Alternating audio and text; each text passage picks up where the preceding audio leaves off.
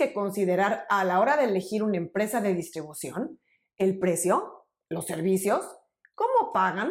¿Dónde están basados? ¿Qué tipo de atención al cliente tienen? Claro que todos esos factores son muy importantes, pero según el caso de cada artista, habrá algunas cosas que pesen más y otras que pesen menos. Por eso en este programa te voy a explicar los factores más importantes a considerar a la hora de revisar distribuidoras, para que puedas hacer el diagnóstico tú mismo y tomar la mejor decisión. Soy Ana Luisa Patiño y estás en mi disquera, donde encuentras la información que necesitas como artista independiente sobre marketing musical, distribución, herramientas digitales y estrategia. Una de las grandes ventajas que tienen los artistas independientes es que como no están atados a contratos de distribución en lo que a su música se refiere, pueden trabajar con la empresa que les ofrezca las mejores condiciones. Por eso cuando me preguntan, ¿cuál es la mejor distribuidora? Siempre les respondo, depende de tu caso, según lo que necesites. Y no quiero que se sienta como que me salgo por la tangente y no quiero dar una recomendación. Lo que sucede es que cada artista va a tener necesidades y condiciones muy distintas, por lo que no se puede generalizar. Por eso lo ideal es conocer cuáles son los puntos claves que hay que evaluar y en base a eso hacer tu propio diagnóstico y tomar tu propia decisión. Antes de entrar en materia, aclaro que en este programa me refiero únicamente a servicios que dan las distribuidoras autoservicio o de plataforma abierta, como también se les conoce, que son las que están abiertas a trabajar con quien quiera contratar sus servicios y que no se reservan el derecho de aceptación. Porque como sabes, existen otras distribuidoras también independientes como Altafonte, Believe, Symphonic o Igual que solo trabajan con quien ellos aceptan, porque tienen un modelo de negocio más personalizado y no 100% autogestión, que es a lo que nos vamos a referir en el programa de hoy. Te dejaré en las notas los enlaces a los programas donde he hablado a detalle de las distribuidoras más importantes. Bueno, ahora sí, entremos directo al tema y revisemos los 14 elementos clave que debes revisar a la hora de evaluar tus opciones. Empezando en primer lugar por sitio web en español. Esta puede ser o no importante para ti, porque independientemente de que las distribuidoras no te restringen en qué país vives, bueno, salvo que vivas en Corea del Norte, por ejemplo, lo que sí es clave es que puedas contar con un sitio web que puedas entender al 100% porque aunque hay cosas intuitivas en el proceso de manejar tu música, puede haber sutilezas del lenguaje e interpretación que te pierdes por no entender bien el idioma. Punto número dos a evaluar, la estructura de precios. Está claro que a todos nos importa cuidar al máximo el dinero e idealmente quisiéramos encontrar servicios gratis. Y sí los hay, pero debes entender que lo gratis no quiere decir que no pagas nada y recibes todo el hecho de no pagar nada de entrada solo significa que vas a recibir menos, ya sea en cobertura, en servicios y por supuesto menos regalías de la música que generes. Como dice el dicho tan sabio, lo barato sale caro. Y sí, es cierto la mayoría de las veces, pero hay ocasiones en que nos hace sentido porque simplemente no podemos incurrir en gastos al inicio. Por eso es importante que sepas qué hay detrás de la estructura de precios de cada distribuidora. Cuando una distribuidora no cobra de entrada por distribuir tu música, como OneRPM, Amuse o Indify, tienes que leer la letra chica. Generalmente van a retener un porcentaje más alto de tus regalías. Es decir, a la hora de pagarte, en vez de liquidarte el noventa y tantos o incluso el 100% que te dan otras distribuidoras en las que sí pagas de entrada, en las distribuidoras gratuitas podrían darte solo el 85 o incluso menos. Además, seguramente en un plan gratis tendrás que pagar por servicios agregados, tales como entregar tu música a una lista más grande de plataformas, distribución a redes sociales o monetizar tu música en YouTube. Y dentro de las distribuidoras que sí cobran por lanzamiento, también hay un sinfín de esquemas de precio. Hay distribuidoras en las que pagas por canción o por álbum una sola vez y para siempre, como CD Baby y hay otras donde hay que pagar anualmente una cuota para que tu música siga activa, como TuneCore. Entiendo que no es tan fácil navegar por el menú tan amplio y tan diverso de distribuidoras y sus planes, pero hay que hacer la tarea y dedicarle el tiempo necesario. Si no, no podrás tomar una decisión informada, ya sea para lanzar tu música la primera vez o para cambiarte. Lo más importante es asegurarte que sepas exactamente lo que estás contratando y qué obtienes por tu dinero o bien qué estás dejando de obtener. Cuidado con las tarifas ocultas y la letra chica. Número 3. Plataformas cubiertas.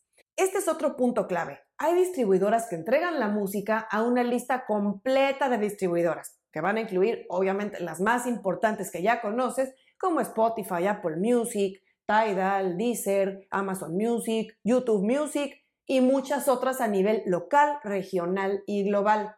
Sin embargo, hay otras empresas que según el plan que elijas limitan la lista o número de plataformas a las que entregan. Por ejemplo, iMusician en su plan Starter, que cuesta 5 dólares por un track una sola vez, pagas solo por estar en una plataforma de tu elección. Y por ejemplo en Indify, su plan gratis solamente te cubre 11 plataformas, de las más de 150 o 200 que hay a nivel mundial. Punto número 4 a evaluar cobro por hacer cambios. Esta es muy importante porque aunque no planees equivocarte y estar mandando correcciones de tus canciones o tus álbumes, es bueno saber de antemano si una distribuidora te va a cobrar o no al hacer actualización de créditos, al reemplazar una portada o un máster o incluso al cambiar de fecha de lanzamiento. Elemento número 5 a evaluar. Poder programar tu fecha de salida. Esta es de las que pasan por debajo del radar pero a la hora que estamos con los tiempos justos es cuando nos salta el problema a la cara. Y es que aunque hay distribuidoras que manejan tiempos estándar de entrega para todos, como CD Baby o OneRPM, que podrían tardar pues desde menos de una semana con los más rápidos hasta poco más según la época y volumen de trabajo. Y por supuesto, de los tiempos de procesamiento de las plataformas. Pero hay distribuidoras que demoran mucho según el plan. Por ejemplo, en el plan gratis de Indify van a tardar hasta tres semanas en publicar tu música y en Amuse, cuatro. Sexto punto a evaluar. Administración editorial. El servicio de administración editorial dentro de una distribuidora se ha hecho cada vez más popular y es necesario para los artistas independientes, especialmente en el caso de los que componen su música. Porque claro, así pueden tener en la misma empresa cubierta tanto la distribución como la administración editorial y van a recaudar tanto sus regalías mecánicas o del máster como las regalías autorales bajo la misma empresa.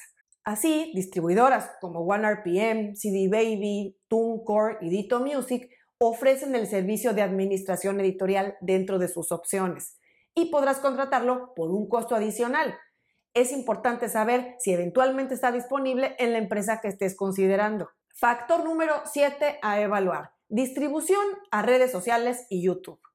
En esta época nadie puede darse el lujo de no tener su música disponible en las redes sociales, especialmente para Instagram, TikTok y Facebook, ya que empiezan a ser un porcentaje cada vez mayor del ingreso. Y por supuesto, poder monetizar sus audios en YouTube a través del Content ID. Es bien importante que te asegures que la distribuidora o plan que tengas o que estés eligiendo cubra esta distribución tan importante. Octavo punto a considerar, la plataforma y el sistema. Para manejar exitosamente tu música en un plan de autogestión es imprescindible contar con una plataforma sólida. Porque por muy buena onda que sea el equipo si tratas con gente en una distribuidora y por más que te prometan cosas maravillosas en su página, si no tienen una plataforma confiable e intuitiva para manejar tu música, no vale para nada. Noveno aspecto a considerar, analíticas y reportes.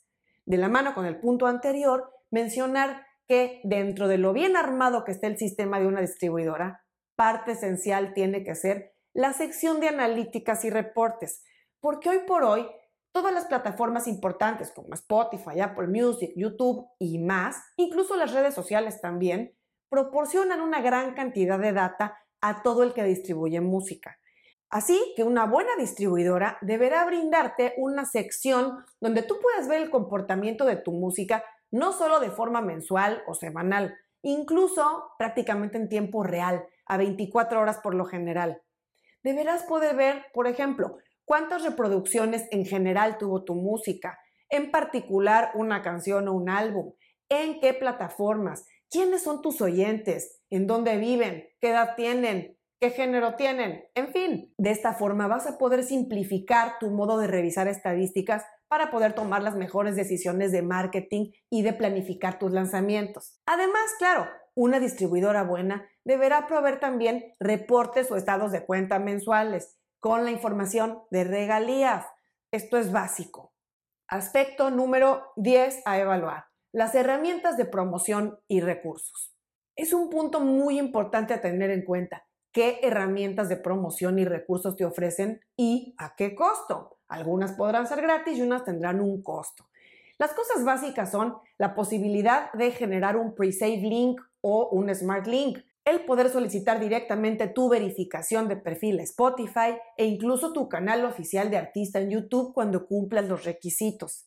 Hay otras empresas que ofrecen servicios especializados, aunque sean a costo extra, como Lander, por ejemplo, que tiene opciones para masterizar música y para hacer colaboraciones a distancia con otros artistas. Hay otras que tienen, por ejemplo, un buen blog como CD Baby, Dito Music o OneRPM, donde vas a encontrar una gran cantidad de información, tips, recomendaciones y demás para el manejo de tu música. El punto número 11 a evaluar son las playlists y el apoyo en redes sociales. Varias distribuidoras tienen playlists propias y ofrecen a los artistas agregar ahí sus lanzamientos, especialmente la semana que salen, claro. Y está bien porque todo suma aunque recuerda que pueden ser playlists con tráfico medio bajo, porque no hay un criterio de selección muy claro ni una curación muy meticulosa, aunque se agradece el apoyo.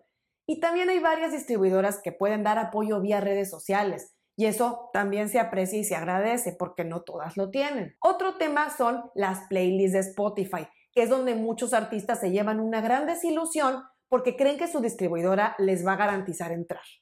Y es que es muy común que las distribuidoras te vendan la idea de que van a presentar tu música a consideración para playlist, lo cual, ojo, no quiere decir que sea mentira, sino que el problema viene cuando tú das por hecho que entrarás a las playlists sí o sí.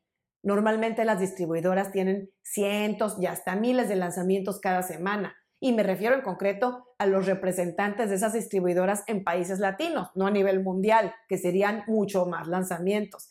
El caso es que si uno espera que la distribuidora presente su canción a los editores de Spotify sí o sí, sería un sueño muy irreal. La verdad es que ellos usualmente toman las canciones a las que les ven más potencial, el tamaño, la relevancia del artista, y van a ser las que presenten a las plataformas. Por eso siempre es bueno que hagas tú mismo tu pitch vía Spotify for Artists y ahora también a través de Amazon Music for Artists para no poner todas tus esperanzas en una sola canasta. Factor número 12, que permitan covers. Algunas distribuidoras no permiten que lances covers, pero otras sí lo permiten e incluso te cobran de antemano la licencia mecánica para facilitarte las cosas, como DistroKid, que te va a cobrar 12 dólares por año. O bien, te pueden derivar las distribuidoras a otras plataformas con las que adquirir la licencia de antemano, como easysong.com o tunelicensing.com. Así es que si haces covers, es bien importante que tengas en cuenta de antemano que vas a necesitar tener una licencia, ya sea por medio de tu distribuidora o bien de una compañía externa. No es nada complicado, pero no intentes hacerlo sin ella, porque es muy común que las distribuidoras niegan la publicación de covers a quien no cuenta con la debida licencia, pues para hacer un cover, versión o remix de una canción ya existente. Factor número 13 a evaluar, el soporte al cliente. Este es un factor muy importante a considerar. Primero tengo que aclarar que al estar hablando de distribuidoras de autogestión, no estamos esperando contar con una persona asignada a nosotros para atendernos. Sería difícil, si no imposible, hablar por teléfono con alguien. Incluso en muchos casos tampoco se manejan emails. Todo funciona generalmente a base del sistema de tickets que no son otra cosa sino mensajes escritos dentro de la misma plataforma de la distribuidora. Claro, te van a llegar avisos vía tu correo electrónico de que tienes un mensaje en la plataforma y ahí puedes contestar y volver a preguntar lo que sea necesario. Por ejemplo, cuando hace falta algún dato en tu cuenta, como verificar la cuenta de depósito bancario, o bien cuando está pendiente completar alguno de los datos de la programación, o suele pasar que al revisar tu audio y tu portada detectaron algún problema y de todo eso te podrán avisar vía tickets. Y si a la inversa Si tú tienes dudas o algún problema con la publicación de tu lanzamiento o el manejo de tu música, deberás contar con un sistema ágil y confiable de mensajes.